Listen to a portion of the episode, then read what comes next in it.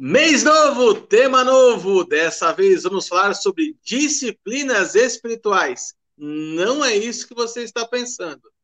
Vem com a gente, logo depois da vinheta. Os Paroleiros, todas as terças, quintas e sábados, uma nova roda de conversa bíblica e simples. Vambora, que hoje é dia de parola. Muito bom, pessoal, estamos de volta mais uma vez para Tema novo, roda de parola nova, inédita, de número 88. Vamos falar, meninos, sobre disciplina espiritual. Eu achei que eu soubesse o que era, mas descobri que eu não sei nada a respeito. Oráculo, mente brilhante, me ajudem, por favor, porque eu achei que disciplina espiritual tinha a ver com exercício, tinha a ver com constância, Coloquei na Evernote lá um monte de coisa a respeito de procrastinação, no fim não tem nada a ver com o assunto. Disciplina espiritual não tem nada a ver com isso. Me ajudem, meninos. Tudo bem com vocês? Tudo jóia. Então, já que nós vamos falar de disciplina espiritual, vamos chamar Cris Poli para ajudar a gente aqui, não é verdade? Deixar você no teu cantinho da disciplina, você que é um crente que não está lendo a palavra, não está jejuando, não está orando, e você vai ficar no cantinho da disciplina, hein? Eu estava aqui, por ser casado com professora, quando falou de disciplinas espirituais, eu já pensei na naquele diário da professora com as matérias, né? Tudo certinho, é, tá ok, é, oração ok, leitura ok. Eu falei, cara. Não, mas é aí você vai falando, né? mas você vai falando tanto ok assim, é o Nelson Rubens, né? Ok, ok. E aí eu fiquei pensando assim, será que eu vou passar de ano com Deus? Eu já eu me perdi inteiro com esse troço, cara.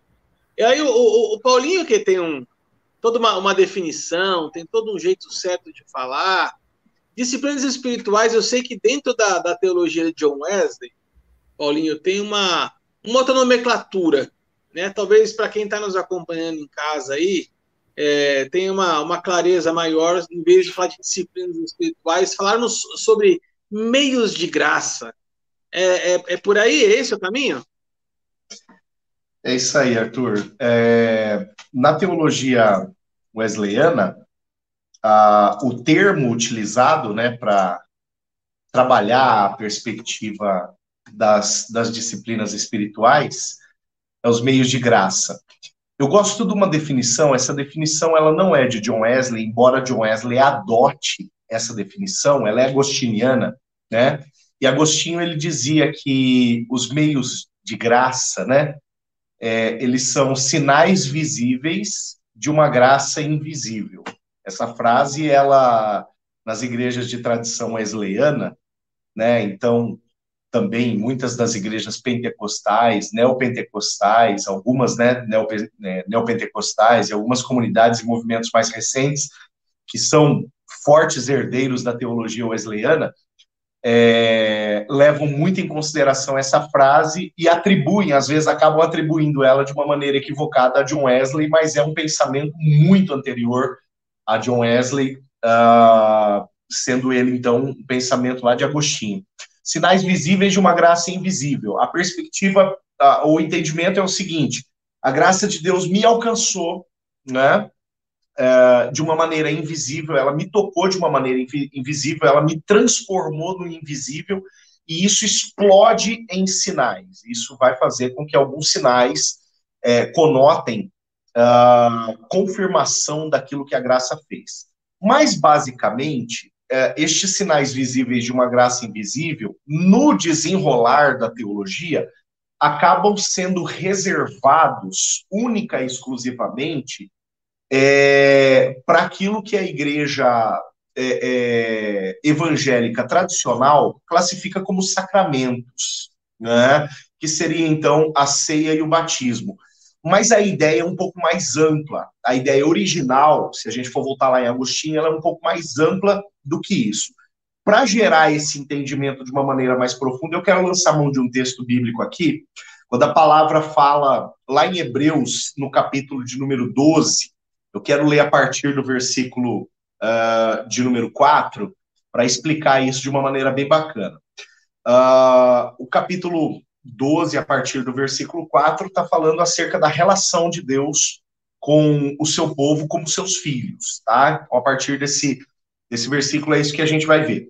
E a palavra diz o seguinte, ó. Ora, na vossa luta contra o pecado, ainda não tendes resistido até o sangue, e estáis esquecidos da exortação que, como filhos, uh, discorre convosco. Filho meu, não menosprezes a correção que vem do Senhor, nem desmaies quando por ele és reprovado, porque o Senhor corrige a quem ama e açoita todo filho a quem recebe. E para disciplina, é para disciplina que perseverais. Deus vos trata como filhos, pois que filho há que o pai não corrige? Então, olha só, aqui nós temos uma definição muito legal do que seja a disciplina. São os meios de alinhamento, né? É, os meios do meu alinhamento como servo, como filho, como discípulo com o Senhor, com os valores dele. A palavra disciplina que aparece aqui no versículo de número 7 que eu li, no grego, ela é a palavra paideia. A palavra paideia, ela pressupõe assim, é, uma tutoria, uma mentoria, uma dimensão de cuidado, de educação, né, uma dimensão de formação. Então, se nós formos levar em consideração o que o Senhor é, pressupõe a partir da introdução do, pensamentos da, do pensamento das disciplinas é, espirituais sobre as nossas vidas, é justamente essa educação a partir de uma perspectiva de valores que é celestial. Né? Aí a gente vai, por exemplo, para aquilo que Paulo fala. Paulo não fala de disciplinas espirituais. Aliás, é mais um termo que a Bíblia não tem né? Eu, achei a palavra disciplina aqui, mas é mais um termo, né, que a Bíblia não tem, mas que tem toda a ah, então, então você está propondo atualizar a Bíblia, porque ela é não, insuficiente, não, é isso? Nenhum. Não é isso de tá jeito nenhum. Não estou propondo e repudio Queremos você aqui. Não estou propondo e repudio isso. São termos que a Bíblia não tem como batalha espiritual que a gente que a gente trabalhou agora, mas que tem uma fundamentação bíblica muito grande, né? É, e nessa perspectiva da disciplina, a proposta uh, daquilo que é, esse termo entendido por Agostinho, traduzido por é, na teologia wesleyana mais tarde, ele vai pressupor justamente isso, os valores pelos quais baseia-se o meu processo de formação e de educação. Quando Paulo escreve lá, por exemplo, em Filipenses capítulo 2, versículo 12, desenvolvei a vossa salvação com temor e tremor. O que, que Paulo está querendo dizer? Paulo está falando, ó, vamos, vamos, vamos nos aperfeiçoar nos valores celestiais.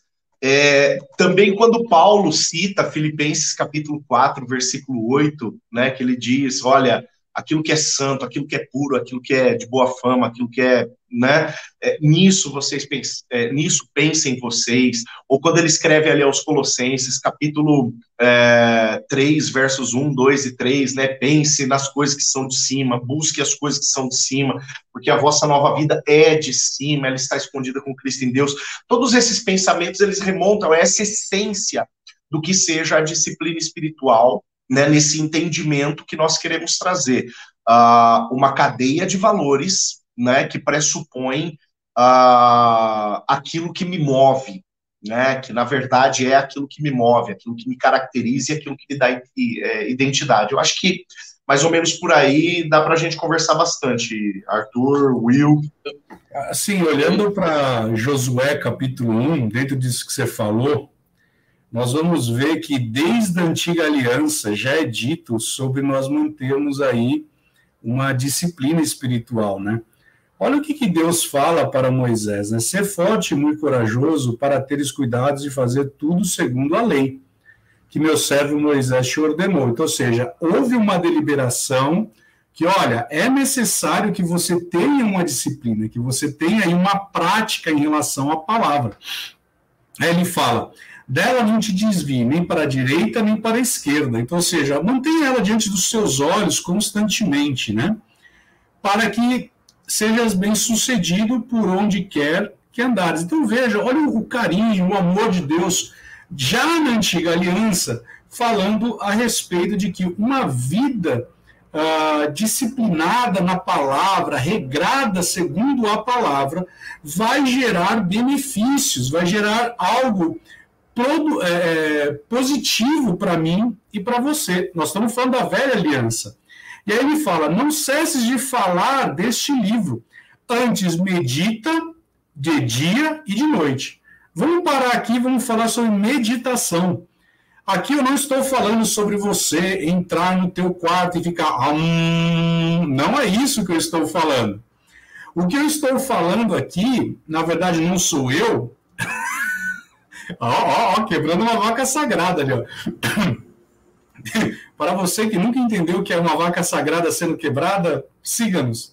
Aí, o que que, o que que Deus está falando então para Josué aqui? Ele está falando: olha, existe uma necessidade de você, e aí gostei da vaquinha, porque o meditar aqui, ele é num contexto de escogitar, ou seja, é de você ruminar aquilo, né? Eu gosto da ilustração porque você vê a vaquinha comendo, comendo, comendo, comendo, comendo, comendo, comendo. Muito bem, aí está a nossa vaquinha. E aí, o que, que acontece? Ao longo do dia, ela devolve aquele, aquele, aquela coisa, sei lá qual é o nome, para a boca e ela começa a mastigar de novo para pegar mais nutriente e aí aquilo volta para ela e aquilo fica nisso. Então, Deus está falando para que eu e você tenhamos essa prática. Ou seja, eu recebi a palavra, eu medito na palavra, eu vou confessando essa palavra, eu vou exercendo a palavra tal como ela é, né? E aí ele fala o seguinte, ó, depois de eu meditar de dia e de noite, ele fala assim: para que tenhas cuidado de fazer. Então, se eu tenho que ter cuidado, isso fala para mim que eu tenho que ter uma outra disciplina. Ou seja, assim como Tiago diz em capítulo 1, verso, Tiago, capítulo 1, verso 21, eu acolhi com mansidão a palavra, e essa palavra ela veio para salvar a minha alma. Nós já falamos sobre salvação da alma, o Arthur daqui a pouco coloca aqui, se Deus quiser, um card aqui. Nós já estamos na, na parola 1150 e ainda não apareceu o cardzinho aqui, mas você que está nos ouvindo, nos assistindo, não desista, né? Porque esperamos confiadamente no Senhor. E aí, ele fala para você ter cuidado de fazer segundo tudo que está escrito. Isso faz eu entender que existe também uma disciplina importante na prática da palavra. João 6,63 vai dizer assim, porque a palavra de Deus é espírito e é vida. Então, quando eu misturo tudo isso, eu vou entender que Deus ele quer fazer com que coisas aconteçam na minha vida e na sua vida, mas eu e você temos que ter uma prática espiritual importante. Se você for lá em Hebreus, e aí é importante que você está nos ouvindo, é muito interessante esse texto, diz assim em Hebreus capítulo 4. Porque também a nós foram anunciadas as boas novas, como se deu com eles. Mas a palavra, a palavra que ouviram não lhes aproveitou, visto não ter sido acompanhada pela fé naqueles que a ouviram. Tem uma outra versão que eu gosto muito, que diz assim: visto que não foi misturada com fé. Então veja uma outra disciplina espiritual que nós vamos falar mais para frente. Ou seja, eu ter uma prática de confissão da palavra. Então, eu vou praticar, vou meditar na palavra, vou escogitar, vou ruminar essa palavra, pegar todos os nutrientes dessa palavra, vou trazer para dentro de mim e somado a isso, eu vou envolvê-la com a fé. Então, veja que Deus, e aí volto no texto lá de Josué, Josué, Deus está falando para ele assim: você vai meditar nessa palavra de dia e de noite, você vai ter cuidado de fazer tudo segundo está escrito, então farás prosperar o teu caminho e será bem sucedido. A palavra de Deus vai dizer algo, Paulinho, Arthur. Eu é que sei que pensamentos que tenho a vosso respeito, pensamentos de paz, para vos dar aquilo que vos tem. Veja, os meus pensamentos são mais elevados que os teus. Sabe, Deus quer nos levar a um posicionamento onde eu e você, Isaías capítulo 1, verso 19, se eu atentamente ouvir e cumprir, eu vou comer o melhor dessa terra. né, disciplina. Então, nós precisamos aí ter uma prática saudável em relação à palavra. A, a maturidade cristã está diretamente ligada ao resultado dessas disciplinas espirituais. Né? Sem disciplina, uma disciplina espiritual, o cristão jamais chegará à maturidade. Entretanto, acho que é importante a gente ressaltar, e aí até talvez quero fazer aqui uma, uma brincadeira, uma ponte, como eu comecei, né? As disciplinas espirituais elas não podem ser confundidas como um currículo, né? Onde você simplesmente tica atividades religiosas é, de forma meramente ritualística, né? As disciplinas espirituais não servem para que você olhe para o seu irmão e diga eu sou mais santo porque eu faço isso e aquilo e aquilo outro e você não. As disciplinas espirituais, para mim, são muito mais uma consequência, uh, talvez até uma aplicação né, do texto de, de Mateus, quando Jesus fala assim: é pelo fruto que se conhece a árvore. Então, uma árvore plantada junto ao ribeiro de águas, segundo o Salmo 1, vai dizer que vai dar o seu fruto no tempo certo. E, e aí, os frutos, eles são é, as disciplinas espirituais. É algo que brota de mim de uma forma natural, pelo meu desejo, o meu anseio de me relacionar constantemente com o meu Salvador. A gente não pode incorrer o, o, o risco, né, o erro, muitas vezes, as pessoas elas ficam é, presas na, dentro de um estereótipo de religiosidade, é, dizendo, dizendo que talvez as disciplinas espirituais sejam como se fossem aquelas estrelinhas de patente, né? Na roupa do uniforme do militar, né? Vamos ver quantas estrelinhas eu tenho, de quantas coisas eu faço para que eu me, me sinta mais espiritual, uau, uau, do que o meu irmão que está aqui do meu lado, né? Então, acho que para a gente começar esse bate-papo foi bem bacana, foi bem interessante, mas vale o alerta, né? Tudo isso que nós falamos até aqui agora se isso não for profundamente regado é, pelo amor, se não for profundamente regado pelo desejo íntimo de ter uma relação próxima com o nosso Criador, nada mais passa do que um sino que retine ou um símbolo que soa, né, meninos? Já que você falou de maturidade espiritual, para a gente encerrar esse bloco aqui, eu quero citar Hebreus capítulo 5, que ele fala assim, verso 13: Ora, todo aquele que se alimenta de leite é inexperiente na palavra da justiça, porque é criança. Mas o alimento sólido é para os adultos, para aqueles que, pela prática. Então, veja, eu tenho uma disciplina. Eu, eu, eu particularmente, eu não curto muito ir para academia, essas coisas, eu odeio isso, né? Mas. Somos dois. Somos três, né? Que o, Paulinho. Somos três. A, a academia dele é a academia da carne.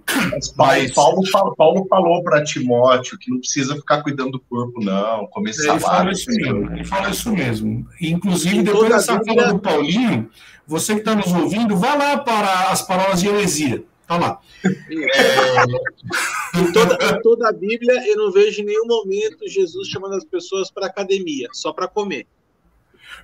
Então, olha só.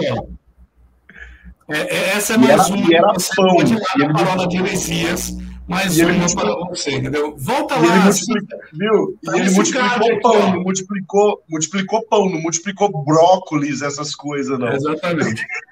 é, mas aqui ele fala assim, ó, mas o alimento sólido é para os adultos, para aquele que pela prática. Então veja, imagine um cara que ele vai para a academia, né? Eu tenho meu cunhado, o meu cunhado é um cara que eu chego a, a, a invejar. O cara vai de segunda a segunda na academia, ele tem uma prática, ele tem uma disciplina.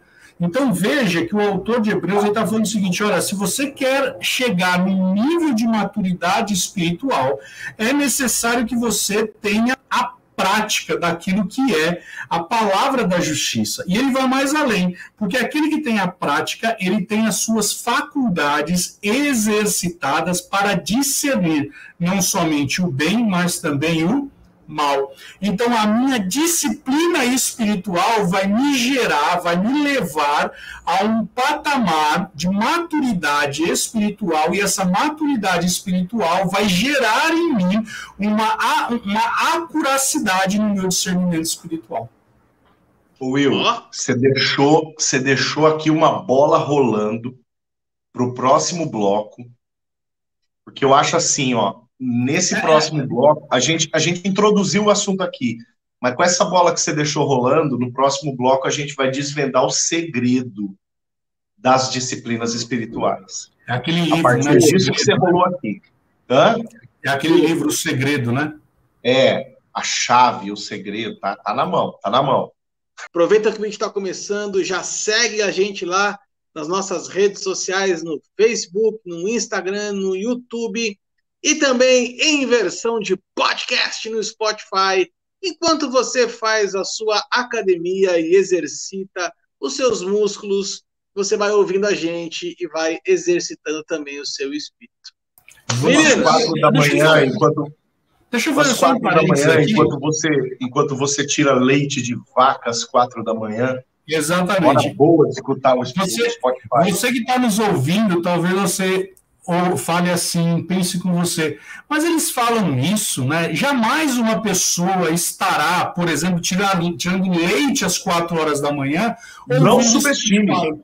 Não subestime, Jamais. porque não semana retrasada, na igreja em que eu congrego, um irmão encontrou comigo e falou: rapaz, todos os dias, enquanto eu estou indo para o Arujá, para o meu trabalho, eu vou ouvindo o Spotify dos paroleiros. Então, então, para você, para você que todos os dias vai para o Arujá, é um bom momento de escutar os paroleiros na versão podcast no Spotify.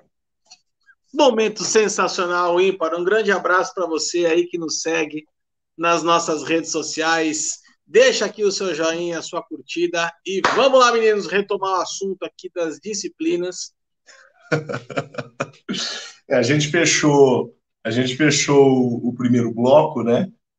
É, com essa deixa que o Wilson deu, deixando muito claro que a disciplina é aquilo que nos leva, conota aquilo, é, a aquilo que nos leva a crescer no nosso relacionamento com Deus. O Will ele usou um texto do Antigo Testamento como base, né, levando em consideração ali Josué. Quem não ouviu, volta lá no primeiro bloco, não perca isso, por favor, porque é uma introdução importante é, e, e, esse texto me fez lembrar de uma outra passagem também do Antigo Testamento, e eu quero lançar mão agora de um profeta, quero lançar mão do Miquéias.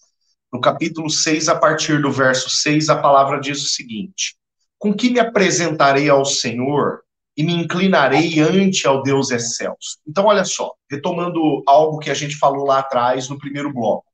Disciplina espiritual conota relacionamento né, conota nós estarmos em Deus, crescermos em Deus, ou crescermos, uh, fazermos com que a nossa fé, a nossa identidade em Deus cresça, se desenvolva. Né? Então, a preocupação é, é, é, que, que Miquéias está apresentando aqui é justamente essa, essa preocupação do, deste ambiente de relacionamento. Né?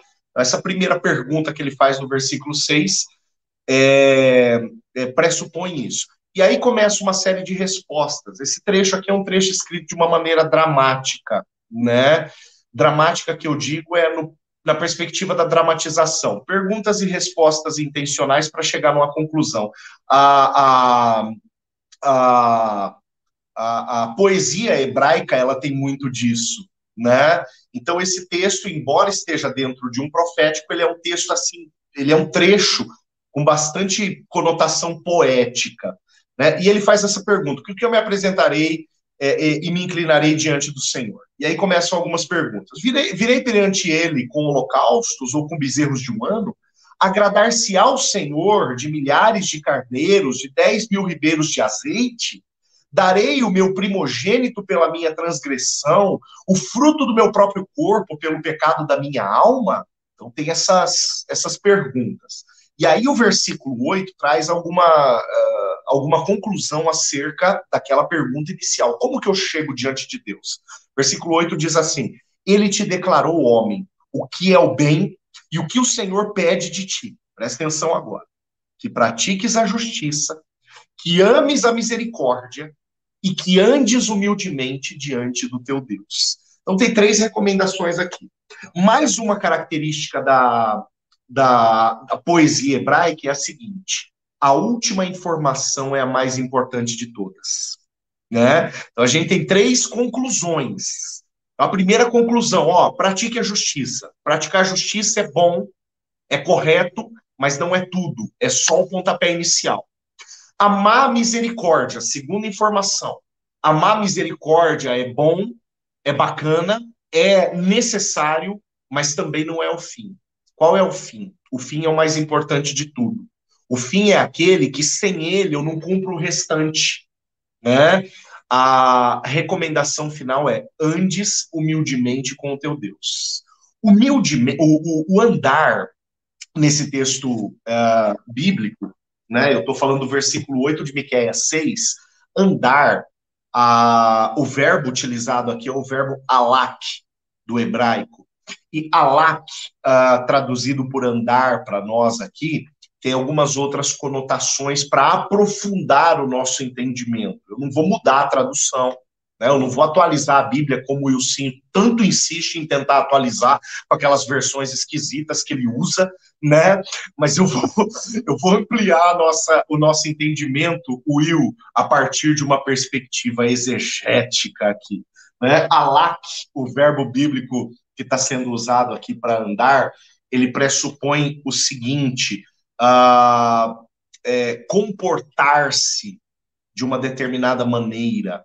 É? Ele pressupõe exercitar-se, né? falando ali do, da, do, do, do, na conotação do músculo, como você usou ali no final do primeiro bloco. Ele pressupõe crescer, né? pressupõe o desenvolvimento. Aí eu faço aquela ligação, aquele link lá com o desenvolvimento da fé, né, o desenvolvimento da salvação que Paulo mencionou e que eu toquei aqui em, é, em Filipenses capítulo 2, versículo 12, que eu toquei no bloco anterior, falando acerca de crescimento, de desenvolvimento, falando acerca dessa necessidade de nós caminharmos ao lado do Senhor. E olha só, esse alak, esse caminhar, né, com perspectiva de crescimento, ele não é um caminhar qualquer, ele é um caminhar humilde, né? É um caminhar com humilhação, é um caminhar abaixo, né? Eu caminho abaixo daquele que é uh, o que está me aperfeiçoando. Então eu caminho abaixo de Deus, submisso a Deus. A perspectiva então de caminhar, de andar com Deus, que é para onde esse ambiente da disciplina vai me levar, é justamente esse lugar, e aqui está a chave Arthur, aqui está a chave Will, é justamente esse lugar de submissão, de sujeição à vontade do Senhor. Aí a gente vê o que, que Jesus propõe, por exemplo, lá em Marcos capítulo 8, versículo 34, quando ele diz o seguinte: olha, você quer ser meu discípulo? Negue-se a si mesmo, tome sua cruz e me siga. Essa proposta que Jesus faz é uma proposta de uma sujeição radical. E essa sujeição radical, a de negar-se a si mesmo, a de tomar a sua cruz, ou seja, voluntariamente morrer para os seus propósitos, para os seus projetos pessoais e segui-lo voluntariamente andar em conformidade com aquilo que ele, que ele quer, é o alak do Antigo Testamento, agora sendo aplicado no Novo Testamento, esse andar só é possível a partir dessa sujeição radical. E a disciplina, ou as disciplinas espirituais, elas vão me levar para esse lugar, para esse lugar da total sujeição, da total submissão. Mas eu quero puxar na memória aqui, 1 Coríntios 11, 1, o apóstolo Paulo fala assim: sede meus imitadores, como também eu sou de Cristo.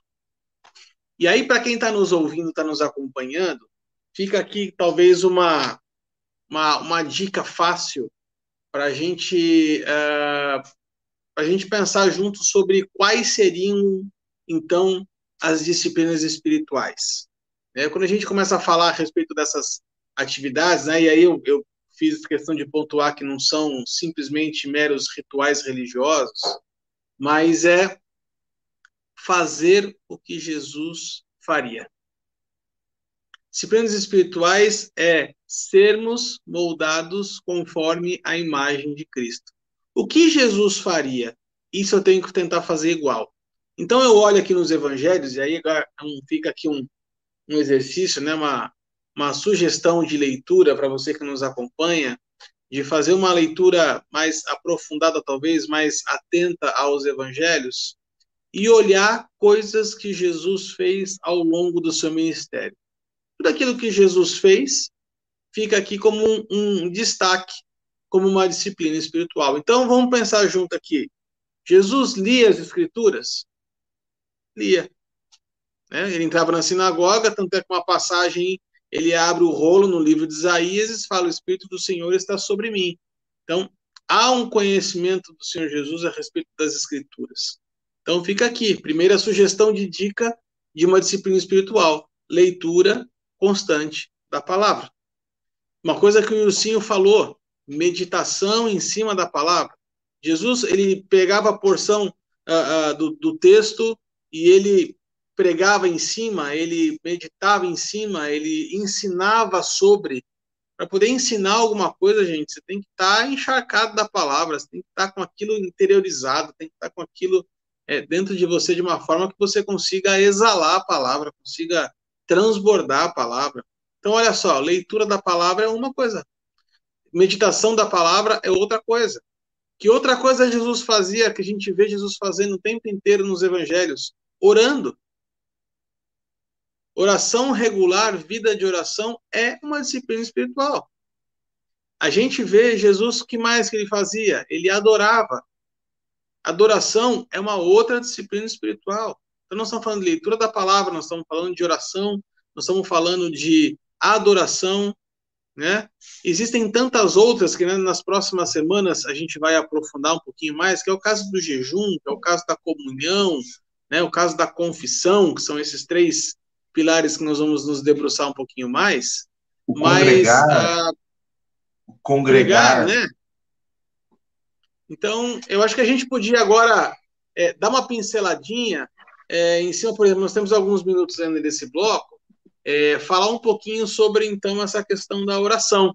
Né? Falamos a respeito da leitura da palavra, da meditação da palavra, podemos falar um pouquinho sobre oração. Aliás, para você que não sabe, há uma playlist dos paroleiros falando só sobre oração. São quatro rodas de parola falando sobre oração, sobre o que é oração, orações do Antigo Testamento, do Novo Testamento, oração como linguagem uh, própria, enfim, é um conteúdo muito rico, um conteúdo muito bacana. Eu quero desafiar você aqui para estar tá visitando a nossa playlist lá no YouTube a respeito de oração. Mas, meninos, oração como uh, uma disciplina espiritual. A gente já debruçou bastante a respeito disso. Tem alguma coisa que a gente poderia falar é, a respeito de oração, por exemplo, que a gente não falou? E aí eu quero fazer uma provocação aqui para gente, é, a gente começar. Né? O apóstolo Paulo vai falar para a gente orar sem cessar. Mas existe uma hora do dia que ela é mais propensa para a gente orar, para a gente, é, para Deus ouvir a gente, né? Enfim, orar às 5 da, orar cinco da manhã, pega a fila mais ah, curta. Três, três. Três da manhã, três da manhã. Você pode ver, esses áudios do, dos profetas do WhatsApp é tudo às três da manhã, cara. Eu não sei qual é o mistério. o, Wilsinho, o Wilsinho, que é oriundo do Ministério de Intercessão, ele deve saber qual é o mistério das três da manhã. É, é, é, eu, só, eu, só, eu sempre tive uma dúvida, né? Se às três horas da manhã, como fica no Japão, né? Porque o japonês está tá orando lá, se lascou, né? Então, enfim. E, se, é... e outra, Will, a pergunta para o internauta: se eu quiser orar às três da tarde no Brasil, eu preciso orar em japonês?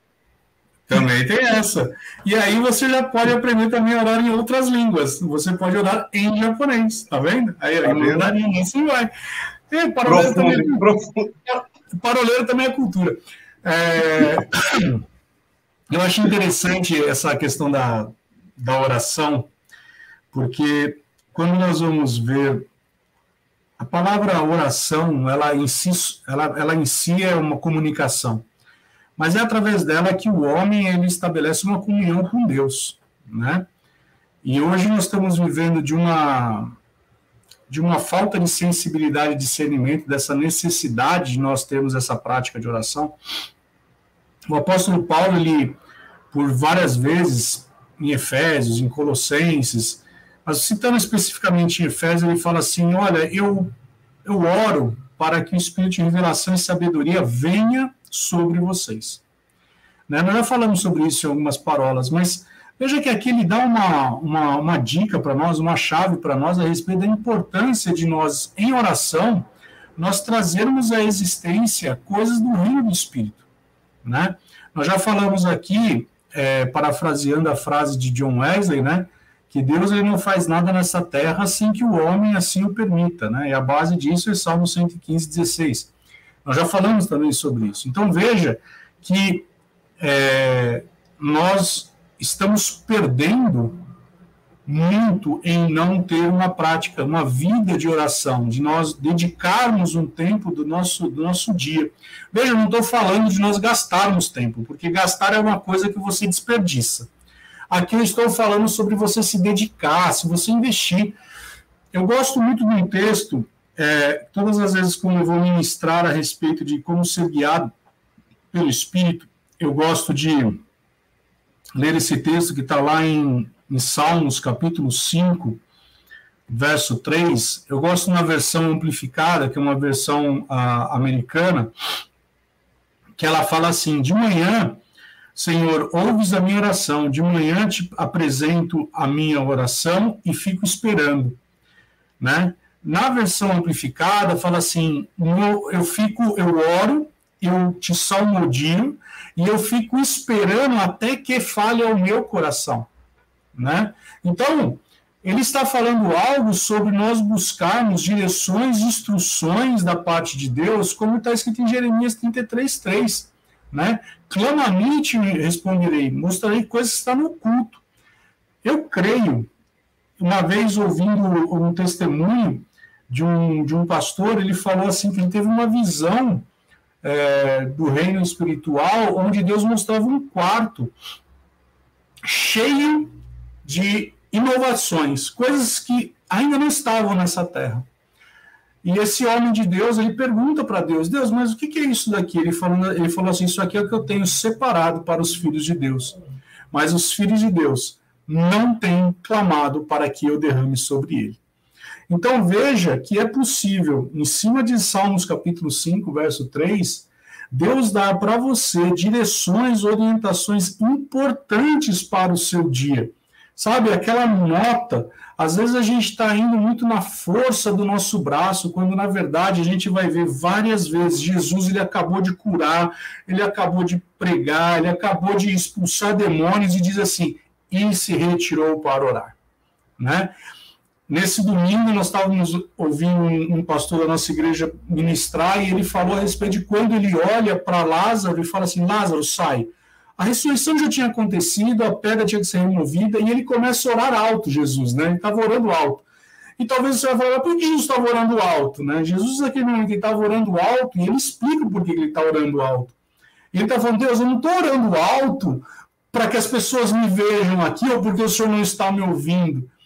Então, ele está demonstrando ali que existe uma comunhão.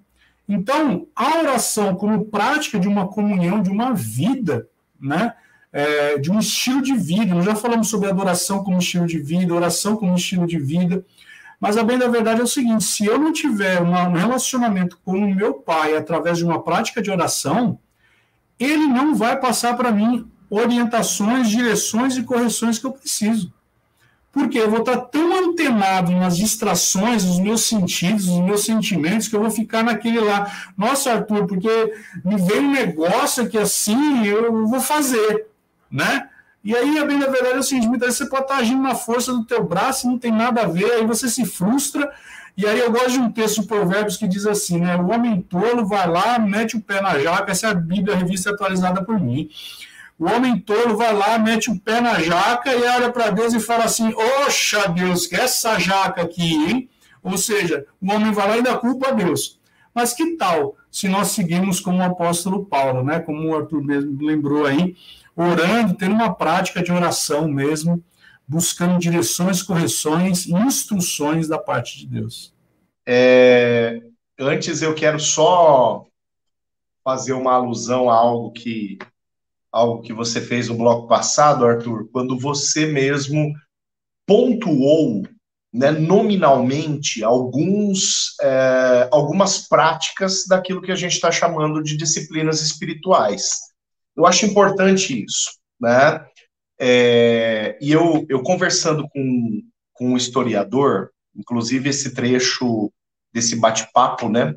Uh, eu até coloquei no Instagram da, da, da Igreja Metodista Central aqui de Presidente Prudente, porque quando nós estávamos fazendo uma série de, de lives acerca de disciplinas espirituais, é, em, um, em uma ocasião eu participei de uma palestra online com um historiador uh, da história wesleyana, wesleyana e perguntei para ele, ele introduziu esse assunto, ele falou acerca dos, dos meios de graça, né, que a gente já tocou lá no primeiro bloco, e aí eu falei para ele o seguinte, falei, escuta, é, existe, uma, existe uma mensagem, inclusive uma pregação é, de John Wesley com esse nome, os meios de graça. E John Wesley mesmo não se ocupa em falar quais são os meios de graça. Né? E já que eu estava com o historiador ali na minha frente, eu falei, quais são, afinal de contas? Né? E aí o que ele fez foi mais ou menos é, conversar nessa direção. Ele gastou um bom tempo respondendo essa pergunta minha, creio que uns 10, 12 minutos, é, e conversar mais ou menos em cima daquilo que a gente conversou até agora, dizendo, olha, tudo aquilo que aponta para um relacionamento mais profundo com o Senhor, isso a gente classifica como meio de graça, a gente classifica como disciplina espiritual, né? Aquilo que faz com que a nossa carne fique em segundo plano e espiritualmente a gente cresça na presença do Senhor, né? Mas já que nós estamos falando do assunto oração, você tocou uh, em uma definição ou em uma, uh, uma, uma provocação do apóstolo Paulo, né, 1 Tessalonicenses 5,17, quando ele diz orai sem cessar, né? Esse texto é um texto que, na minha conversão, eu esquecia de orar. Né? Eu me converti com 14 anos de idade, eu me esquecia de orar. Né? E, e eu não queria desapontar Deus de jeito nenhum.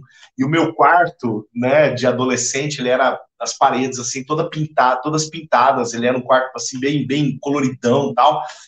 E aí tinha uma pilastra no meu quarto, né, uma pilastra da estrutura da casa que também tinha eu tinha aproveitado a pilastra para fazer algumas pinturas diferentes dela. E aí eu lembro que eu escrevi nessa pilastra de cima a baixo, 1 Tessalonicenses 5,17, orais sem cessar. E quando eu deitava na minha cama, eu bati o olho daquilo lá, e aí eu não esquecia mais de orar, né? Então eu, é, isso foi o que me, me, me levou a, a, a, levar a sério essa prática, né? Agora, o entendimento de orar sem cessar, a gente tocou nesse assunto, né, quando falamos acerca de oração, mas eu não usei essa definição que eu quero usar agora. Eu gosto de traduzir 1 Tessalonicenses 5,17 a partir da recomendação que Jesus dá no Sermão do Monte, antes dele apresentar a oração dominical, que a gente apelida de oração do Pai Nosso. Em Mateus capítulo 6, a partir do verso 7, ele diz assim: E orando, não useis de vãs repetições como os gentios, porque presumem que pelo seu muito falar serão ouvidos. Não vos assemelheis, pois, a eles, porque Deus, o vosso Pai, sabe do que tendes necessidade antes que o peçais. Então, aqui, se a gente não entender esse texto e não entender aquele texto de Paulo, de 1 Tessalonicenses 5,17, a gente vai falar, alguém está errado aqui nessa história. Porque Paulo fala, fale o tempo todo, ore o tempo todo. Jesus diz, não, não fique repetindo as coisas o tempo todo, porque isso é coisa de gentil, isso é coisa de, de, de quem não entendeu é, é, é, o, o, princípio da oração. Né? E, na verdade, a gente precisa olhar para esses dois textos, é, ajuntá-los e perceber que teologia flui, né, que entendimento flui destas duas recomendações que são legítimas. Né? E Jesus ele está falando assim, ó, não é no muito falatório, não é na conversa que não acaba mais, mas é em um bate-papo que pressupõe relacionamento. Jesus ele fala de relacionamento quando no versículo 8 ele fala assim: Deus já sabe do que vocês precisam, né? Então, aonde que eu ligo o orar sem cessar aqui? O orar sem cessar é entender que Deus sabe do que eu preciso, falar com Deus, inclusive, acerca do que eu preciso, mas pressupor essencialmente o relacionar-me com Ele, o estar com Ele, o gastar tempo com Ele, o passar tempo com Ele, né? Então, em primeiro lugar, vamos quebrar a vaca sagrada aqui. Em primeiro lugar, né? Para que eu oro? E agora eu sei que eu vou, de repente, conseguir alguns cancelamentos, mas, em primeiro lugar, eu não oro para ser abençoado. Eu não oro para ser protegido. Aliás, eu vou até aumentar aqui a, a gama de cancelamentos. Deus não quer que você fique orando para ser protegido, para ser abençoado. Jesus está falando que ele, que o Pai sabe do que a gente precisa. Ah, então eu não posso orar por essas coisas? Não, não estou falando isso. E nem Deus falou isso, que você não pode orar por essas coisas. Você pode orar por qualquer coisa, né? Inclusive por aquilo que não está na vontade de Deus. Até pelo que não está na vontade de Deus, você pode orar. Você só não vai ser atendido, né? Ou vai tomar um nãozão bem redondo na sua cara, né? Mas você pode orar por qualquer coisa, por qualquer, inclusive bobagem. Vai tomar um não redondo, mas, né? Pode orar. Você tem essa liberdade. Agora, o que o Senhor quer, em primeira instância, que a oração conote para mim. E aí a oração conotando isso para mim, eu vou ter liberdade e entendimento de, inclusive, colocar as minhas petições, as minhas súplicas, como são orientadas pelo, inclusive pelo apóstolo Paulo, né, inclusive por Tiago, dizendo, ore a ele, né, com súplicas, com pedidos, colocando mesmo as suas dificuldades. Súplica é choro, né? Então eu posso fazer tudo isso. Mas, em primeiro lugar, para que serve esse dispositivo da oração? Para relacionamento. Né? Aquele texto de Miquéias, capítulo 6, versículo 8, que nós lemos no bloco passado. O andar com ele, o crescer na presença dele. Né? E por consequência do andar com ele, eu peço. Por consequência do andar com ele, eu suplico por consequência do andar com ele, eu choramingo na presença dele, mas por consequência do andar não é o falatório, não é o pedir, pedir, pedir, não é o clamar, clamar, clamar, não é o chorar, chorar, chorar, sem um propósito anterior de me relacionar com ele. Então, em primeira instância, relacionamento. Né? E isso, mais uma vez, é base de toda disciplina espiritual, Will. Já que você falou de chorar, vamos lembrar que a palavra do Senhor diz lá em Salmos que o Senhor recolhe as nossas orações, as nossas lágrimas dentro do odre, né? E isso daí é algo tremendo. Então, ou seja, aquilo que você está semeando com lágrimas, né? O Senhor está recolhendo num odre. E esse odre no tempo oportuno. Olha que interessante, se nós pegarmos a história do odre, nós vamos ver que ele serve para amadurecer, né? Tornar o vinho um pouco mais apurado, isso me faz entender que quando eu oro, o Senhor ele está apurando as nossas orações para que, quando ela seja concretizada, e veja, a palavra do Senhor diz, olhando para o testemunho de Daniel, ele fala assim: olha, desde o primeiro dia eu ouvi tua oração. Nós já falamos isso no, no, na parábola de batalha espiritual, né? Eu já ouvi, mas existe. Não, Will, Will, só um parênteses: não tem oração que Deus não ouve né? É, não, é oração, é e outra, não tem oração que ele não responde. Aqui a resposta dele pode ser ou não. Exatamente. Agora, aproveitando esse, esse pulo que você deu aí, Paulinho, eu quero tocar um pouco, nós já falamos sobre, no batismo com o Espírito Santo, sobre também orar em línguas, né? Porque quando nós oramos em línguas, diz lá o apóstolo Paulo em 1 Coríntios capítulo 14, que quando eu oro em línguas, eu me edifico, né? Então, ou seja, veja como é importante essa prática de oração, porque quando eu estou orando em línguas, eu estou me edificando. Diz lá Judas, né, não que traiu a Jesus, vamos deixar isso bem claro, né? De Judas. Judas o outro, né? Como é identificada a palavra, Judas o outro. o que não traiu se chama o outro. Então é estranha. Devia ser o um, né? O que é, traiu que tinha que ser o um outro. É, exatamente. Faz o... Boa, boa. Isso mesmo. Para o Leno também é cultura. É... que ele vai falar assim que quando nós oramos em línguas, né, nós santificamos a nossa a, a, nossa fé, né, nós edificamos a nossa santíssima fé. Isso significa dizer que quando eu estou orando em línguas, a palavra do Senhor diz que além de eu me edificar, eu falo em mistérios com Deus. Ou seja, é nesse ambiente é nesse cenário, é, é, nesse momento em que eu e Deus eu vou afinando o meu relacionamento com Ele. Porque ali é uma conversa de pai para filho. Né? E a palavra do Senhor diz que eu sou espírito, o Pai é espírito, então importa que nós o adoremos em espírito. Então, naquele momento, eu posso estar salmodiando, cantando cânticos espirituais, eu posso estar nesse ambiente, né? é, propício e, como consequência, a minha santíssima fé sendo edificada, o meu espírito sendo edificado e ainda é, recebendo da parte de Deus estratégias. Eu me lembro, uma certa vez, o, o filho do Marcos Iabe, um amigo nosso, ele virou e falou assim: Nossa, pai, o diabo é burro, né? Aí ele virou e falou assim: Por quê, filho? Porque a gente fala em gelês e aí o diabo não pode entender o que a gente fala, né? É lógico, quando ele falou isso, ele falou isso na sua inocência. Mas ali tinha muito da verdade de Deus, porque quando nós oramos, nós em línguas, nós estamos orando em mistérios. E é ali onde o Senhor começa a passar percepções para o nosso espírito. O apóstolo Paulo, lá em Atos, capítulo 27, se eu não me engano, ele diz assim que ele teve uma percepção espiritual de que não se deveria seguir naquela viagem. Então, veja, quando nós buscamos a direção de Deus, Deus fala mistérios, revela coisas para nós. Por quê? Porque é da vontade de Deus que nós venhamos a viver uma vida pautada no altar dele, recebendo das direções, orientações e correções da parte dele. Enquanto vocês estavam falando aí de, de oração, só fazer uma, uma, uma, ponte com o que o Paulinho falava, né, sobre o orar sem cessar e Jesus ensina para não ser repetitivo. Olha só que coisa interessante, Paulinho. No próprio Evangelho de Lucas, no capítulo 18, Jesus vai falar sobre a mulher que orava insistentemente para o juiz.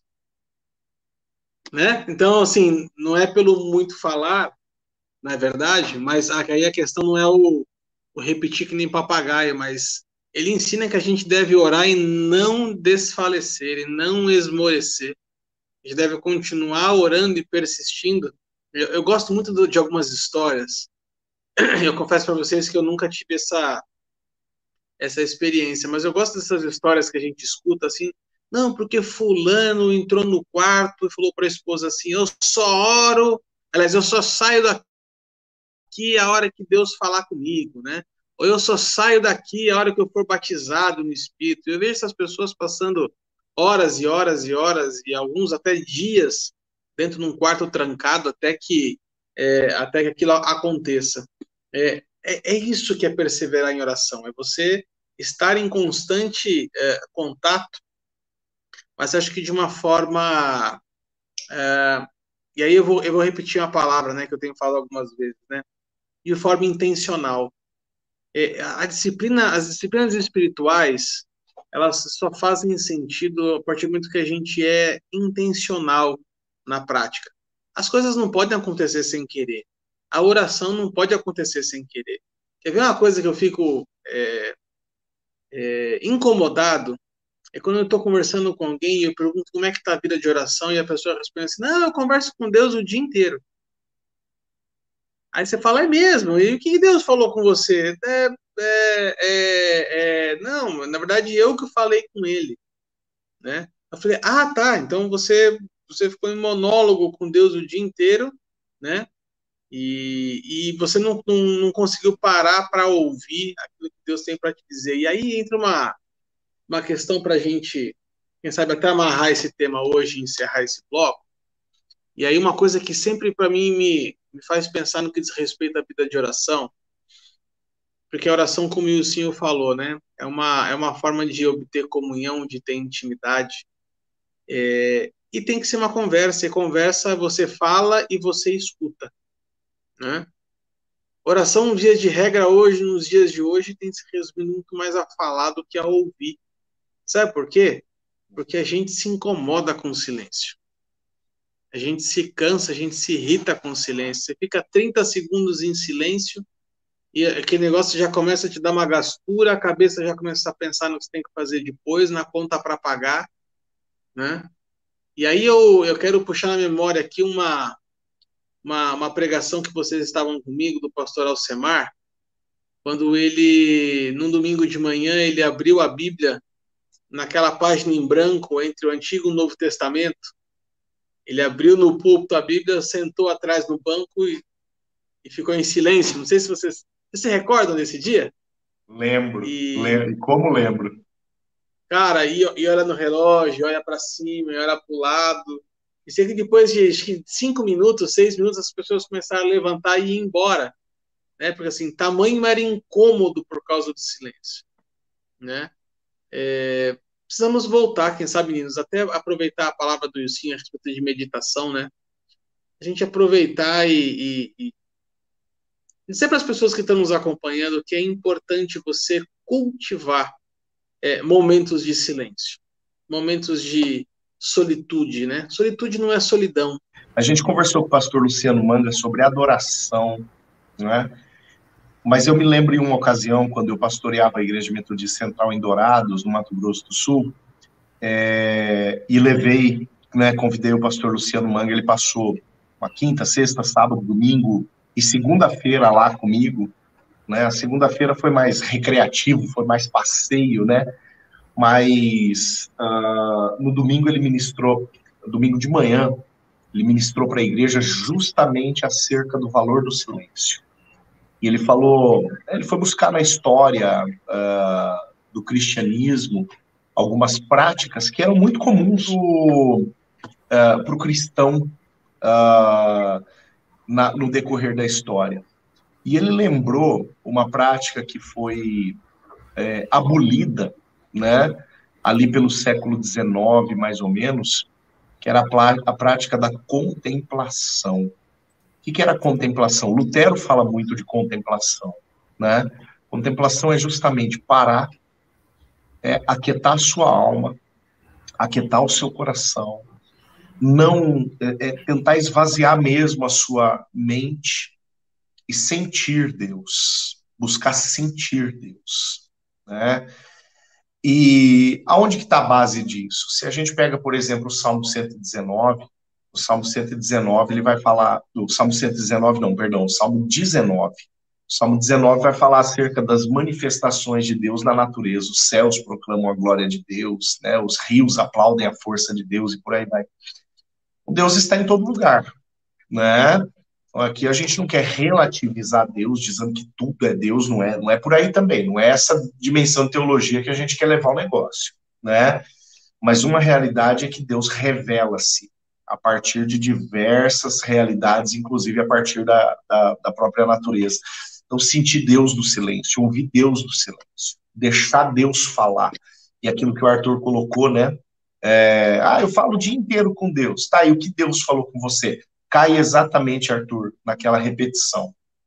Podemos encerrar, então, esse, esse, esse bloco, meninos, ou o Lucinho quer complementar mais alguma coisa?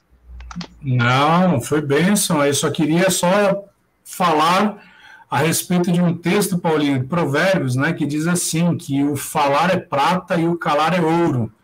Né? Isso nos, nos, nos leva, nos conduz a que muitas vezes nós temos que estar mais sujeitos àquilo que o Espírito Santo vai falar para nós do que a gente dar vazão à nossa alma. Aleluia, hein? Que isso, hein? Desse jeito. Depois desce o calo. Pessoal, é. Vamos então chegar ao final desta primeira parola dentro do tema disciplinas espirituais. Olha só que isso aqui, bela roda de parola saiu hoje, hein, meninos? Muito bom, muito bom, muito bom. Semana Entendeu? que vem estaremos de volta aprofundando um tema que até então a gente não abordou, que é o tema do jejum. Então, semana que vem estaremos de volta dentro do tema disciplinas espirituais, falando sobre jejum, deixa aqui o seu joinha, ative a sinetinha, compartilhe esse vídeo para o maior número de pessoas que você puder, nos ajude não a divulgar o canal, mas a divulgar a palavra de Deus. Esse é o nosso desejo. Um abraço e até a próxima, se Deus quiser. Tchau, tchau.